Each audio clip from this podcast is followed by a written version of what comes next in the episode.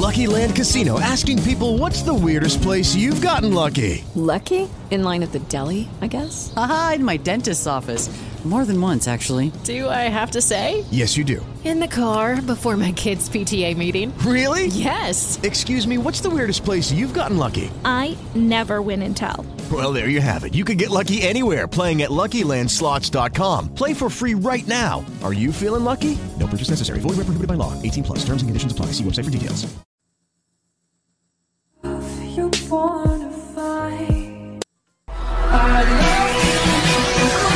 Está começando mais um podcast. A Voz do Interior. Olá, sejam todos bem-vindos. Estamos começando mais um episódio. Vamos dar sequência então aos pensadores gregos. Agora chega a vez de Aristóteles. Aristóteles que viveu por volta de 384 a.C. a 322 a.C. foi um dos principais, um dos mais importantes filósofos gregos. Escreveu uma série de obras que falavam sobre política, ética, moral e outros campos do conhecimento e foi professor de Alexandre o Grande, que muitos de nós, de nós conhecemos pela, pela história. O ponto alto e chave aqui no pensamento de Aristóteles é a sua metafísica. Diz assim: existe uma ciência que considera o ser enquanto ser e as competências que lhe competem enquanto tal. Ela não se identifica com nenhuma das ciências particulares. De fato, nenhuma das outras ciências considera universalmente o ser enquanto ser, mas delimitando uma parte dele. Cada uma estuda as características dessa parte. Bom, Aristóteles é, foi discípulo de Platão. Platão, como a gente já estudou no, no episódio anterior, considerava que a realidade era dividida entre dois mundos: o mundo inteligível das ideias, onde habitava o conceito das coisas que habitam o mundo sensível. O mundo sensível é o mundo aparente, é o mundo que é cópia de tudo aquilo que existe enquanto conceito. O mundo perecível que se estraga, enquanto o mundo das ideias é o mundo da essência, das coisas que são eternas. Porém, por sua vez, Aristóteles afirmava que só havia um mundo. Aristóteles, assim que aperfeiçoou a sua filosofia, começou a discordar de seu mestre. E isso é legal na filosofia porque você consegue transcender aquele que era o seu tutor. A grande diferença era, segundo a compreensão de Aristóteles, é que essa realidade podia ser conhecida a partir do, dos sentidos, a partir da observação intelectual, inclusive. E para tal, ele criou o conceito de substância ao afirmar que não existe a ideia de um objeto e o dito objeto, como falara Platão. Então, a substância seria o suporte ou o substrato pelo qual a matéria, aquilo que é palpável, perceptível, se constitui em algo seguido, seguindo uma forma. É a substância que é na substância que atuam as famosas quatro causas que iremos tratar a seguir. A substância refere-se aos seres particulares, individuais, peculiares, realmente existentes. Substância é sempre sujeito, isto é, aquilo do que se fala, do que se atribui. É então aquilo que nós vamos chamar de essência. Para ele, o ser humano é um ser vivente e racional. A substância do ser humano seria ser vivente e racional. A substância ela difere dos acidentes, que são os predicados, o que só existe, só existe independência da substância. Como por exemplo a altura de um homem, a cor de, da pele, dos olhos, o tipo de cabelo. A alteração e a mudança desses acidentes não alteram na substância, na essência, na definição do que é o ser humano. O fato de ter olhos azuis ou, e, e não escuros não, não deixa ele menos racional e nem menos vivente. Entenderam? A substância é aquilo que permite à matéria adequar-se a determinada forma. Porém, ao assumir que as formas são imutáveis e a matéria é mutável, ela sofre mudança, surge um problema de adequação das matérias às suas respectivas formas ou conceitos. Para resolver isso, minha gente, Aristóteles introduziu então a noção de distinção entre ato e potência. Vamos então aos novos conceitos? Ato e potência. Todos os seres e objetos materiais existem em, nessas duas formas. Uma atual é o ato e uma em potencial é potência. Ato seria a forma atual, aquilo que a matéria é agora. E potência seria a forma especial que a matéria guarda dentro de si, isto é, um vir a ser ou um poder vir a ser. Toda matéria atual pode transformar-se em suas potências. Quando um determinado ser transforma-se em sua potência, pode-se dizer que ele se atualizou, ou seja, transformou-se em uma nova matéria, em ato.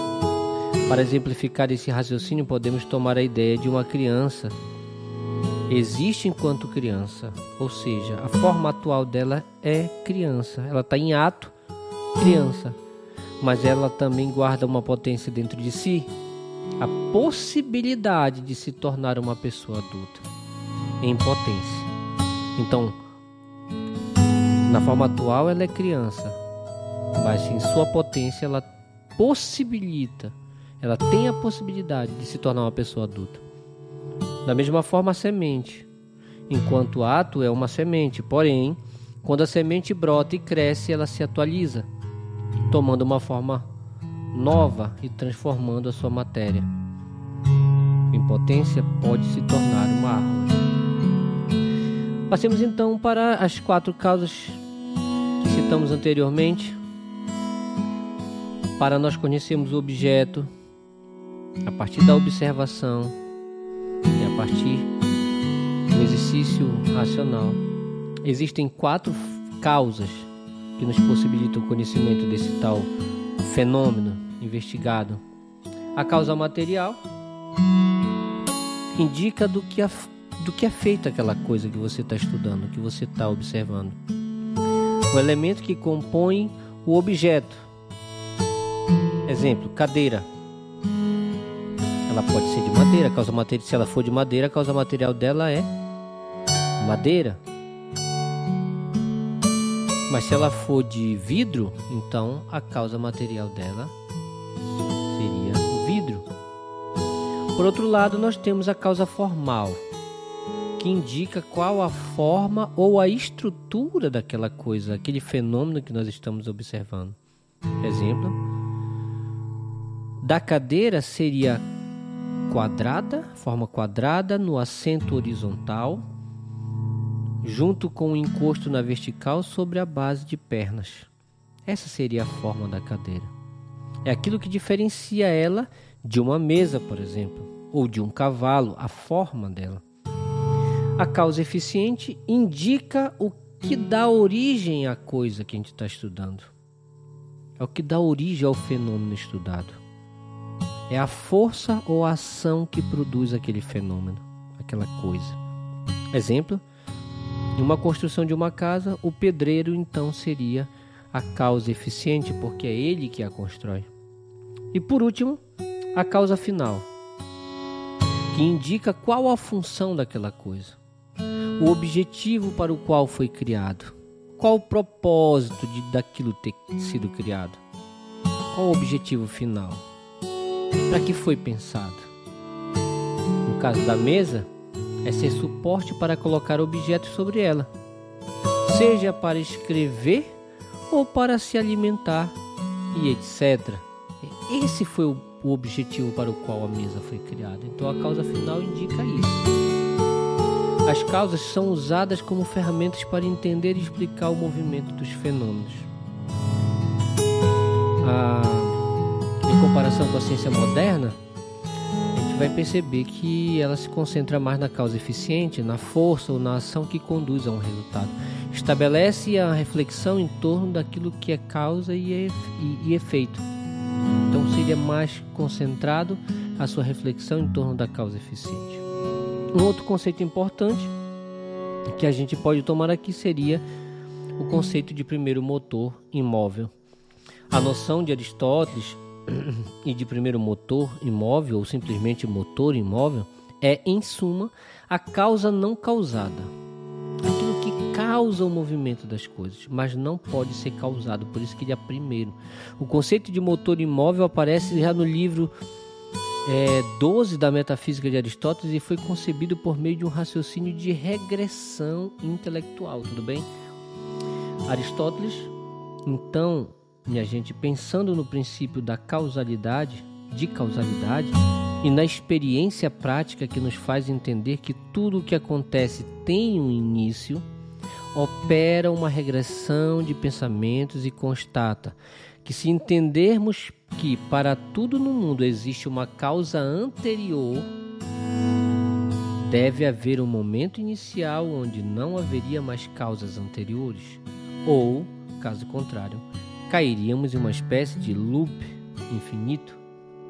Esse momento inicial que causa movimento, mas não é movimentado por alguém, é o primeiro motor imóvel, ou aquilo que dá impulso, mas não é impulsionado.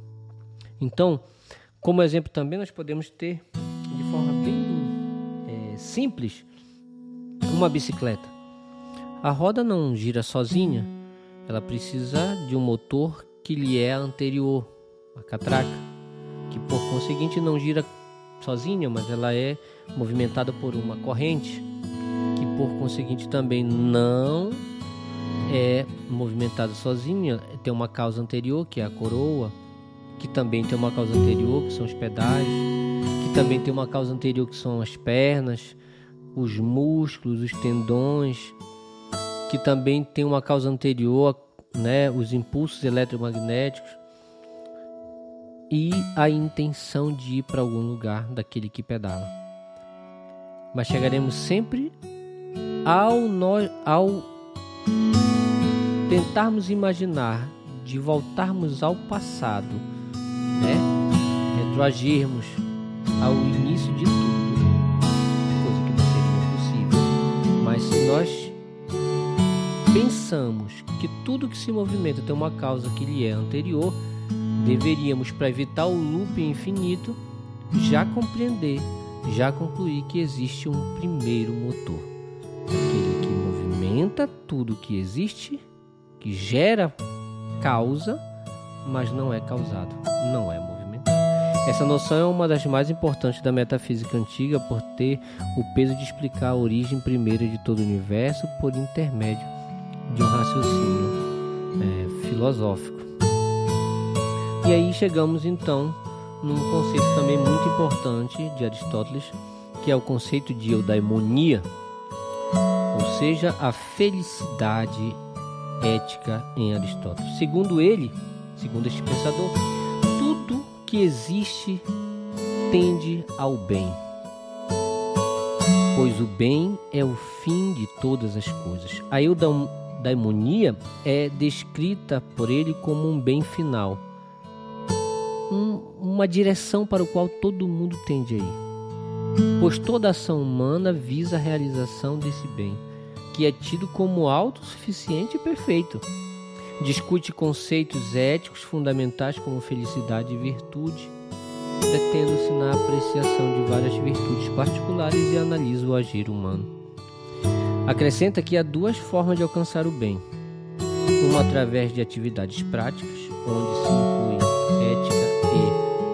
política. Cabe ressaltar aqui que para Aristóteles, tanto ética e política são ciências que constroem condições para uma vida mais digna, pautada num bem que seja comum, que seja coletivo para os cidadãos na Grécia Antiga, tá? E a outra através das atividades produtivas, onde se incluem as artes e as técnicas. Segundo o pensamento aristotélico, aristotélico, a felicidade, essa eudaimonia, é o único objetivo do homem, do ser humano. E se para ser feliz é necessário fazer o bem a outrem, então o homem é um ser social, mais precisamente um ser político. Ele está para se relacionar. Ele se compreende como um sujeito vive em relação constantemente. Com efeito, cabe também ao Estado garantir o bem-estar e a felicidade dos seus governados. Daí, a busca pela felicidade seria uma finalidade natural dos seres humanos. A felicidade é um fim em si mesmo.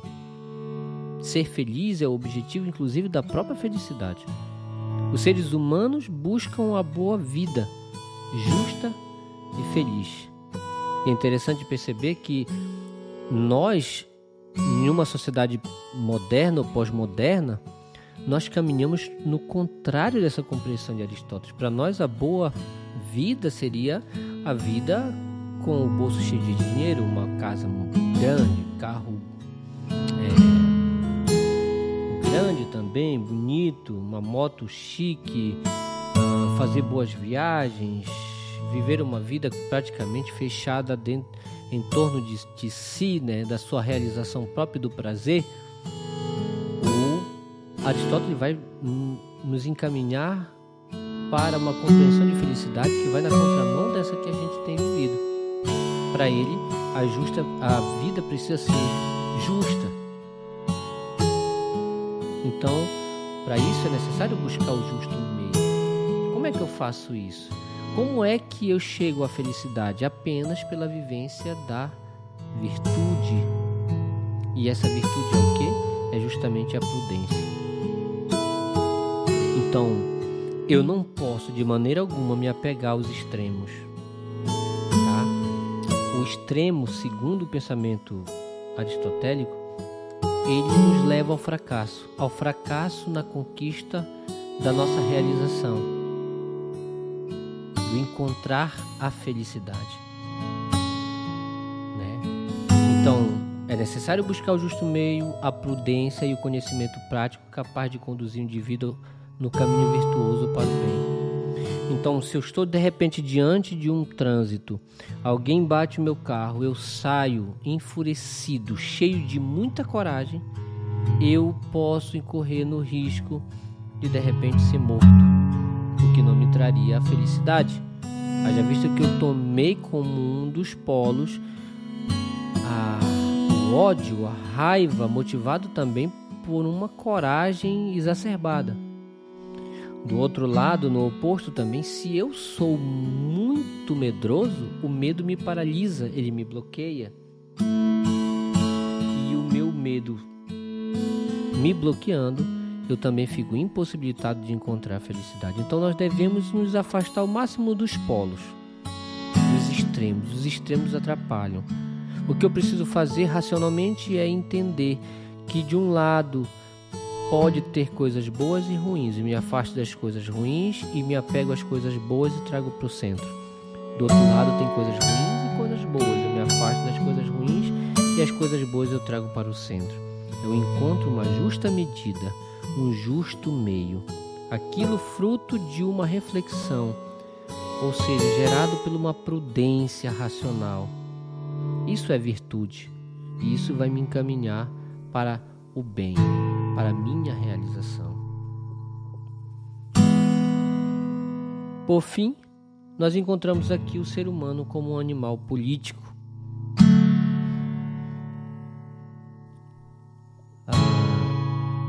Como Platão, Aristóteles escreveu em um período de profunda crise da, da democracia escravista, gente. Ele preocupou-se com as formas de governo, considerando legítimas a monarquia, a aristocracia e a democracia. Escreveu um longo tratado à política, onde analisou os regimes políticos e as formas de Estado. Aristóteles afirmava que a cidade, a polis, cidade-estado, era anterior ao indivíduo e este só podia realizar-se através da vida em sociedade, através da atividade política.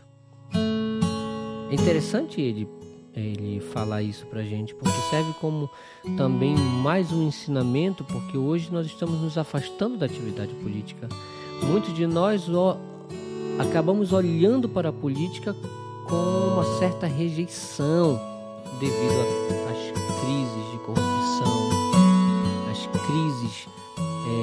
gerenciamento sobre as coisas públicas. E aí vai justamente trabalhar a ideia de que é na polis, é na cidade, é na relação política, não relação política partidária em si, mas a relação política.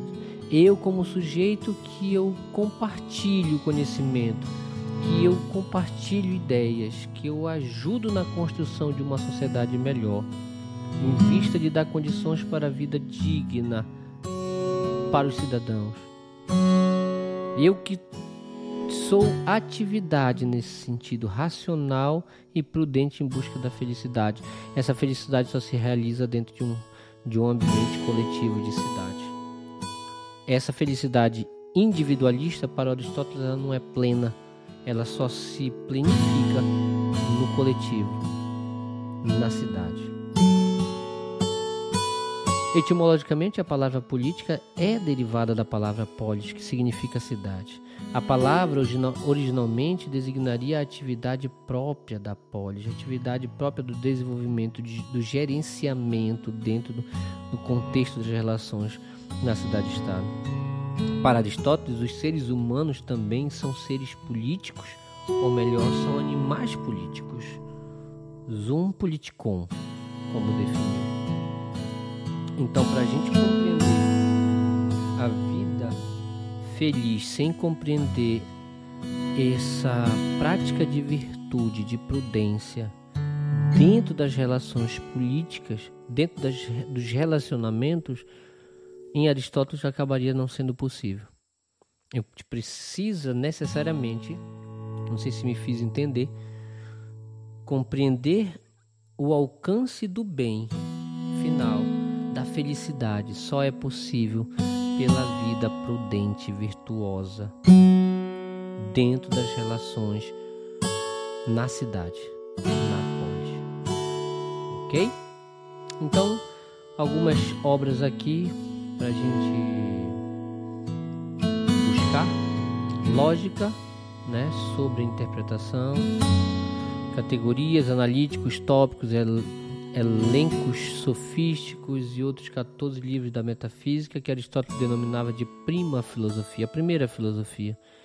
O conjunto dessas obras é conhecido pelo nome de órgão.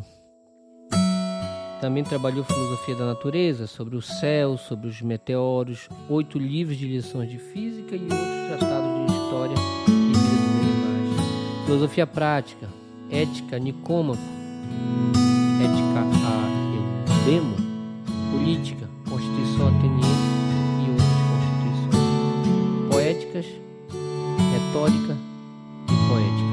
Então são obras que você vai encontrar sobre Aristóteles e alguns, algumas frases também que são interessantes de citar aqui. As pessoas dividem-se entre aquelas que poupam como se vivessem para sempre e aquelas que gastam como se fossem morrer amanhã. A alegria que se tem em pensar e aprender faz-nos pensar e aprender ainda mais. O valor fundamental da vida depende da percepção e do poder de contemplação, ao invés da mera. Tive pena do ser humano por trás do erro e não de seu caráter.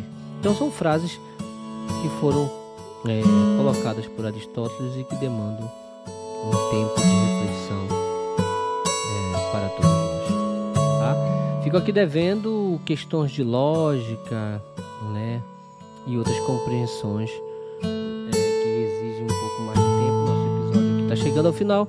Eu espero ter ajudado você de alguma forma, contribuído aí com a sua formação, com seu estudo, levando em consideração sempre que esse é um podcast que busca trazer questões fundamentais da vida filosofia, da fé, da sociedade. Questões que, que brotam do dentro de nosso interior, de dentro do nosso interior, seja nesse interior mais subjetivo, seja do interior mais geográfico. Então, que possamos, a partir desses conteúdos, levar para a nossa vida, para o nosso dia a dia, para, o nosso, para a nossa prática, dentro dos nossos relacionamentos, todos os ensinamentos em busca dessa felicidade que é o nosso bem final, segundo Aristóteles.